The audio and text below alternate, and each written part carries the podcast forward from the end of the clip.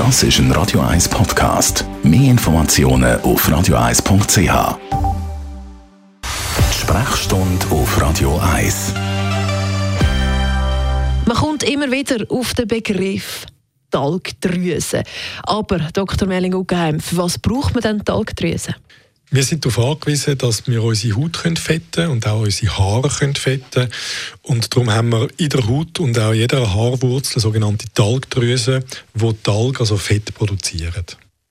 Das Fett macht einen Schutzmantel, macht dem Haar Glanz, das ist auch durchaus etwas Schönes, und macht der Haut so einen Fettschutzfilm, der hilft, dass sich die Haut zum Beispiel gegen Bakterien wehren kann. Und was sind dann verstopfte Talgdrüsen zum Beispiel? Damit das Talg kann aus einer Drüse an die Oberfläche kommen oder aufs Haar selber braucht es einen Ausführgang. Wenn der Ausführgang verstopft ist, dann begreift Talgdrüse nicht, dass äh, da nichts mehr rauskommt und produziert weiter Talg, bis man dann irgendwann einmal so ein Böllchen unter der Haut spürt und im Idealfall kann man das dann in dieser Form entweder einmal vom Chirurg rausschneiden lassen. Manchmal verschwindet es von alleine, das ist selten. Im schlimmsten Fall findet Bakterien das Talg und, oder den Talg und dann gibt es eine Infektion. Und was kann man jetzt dagegen tun, dass man eben keine verstopfte Talgdrüse hat zum Beispiel?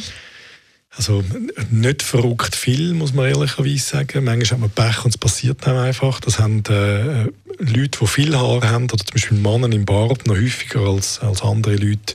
Aber grundsätzlich ist das einfach etwas, was es halt leider einmal gibt. Also man muss einfach akzeptieren, dass man vielleicht mal eine verstopfte Talgdrüse hat. Ja, das, also ich, ich kenne fast niemanden, der noch nie so ein Problem gehabt hat. Oder? Also, ja.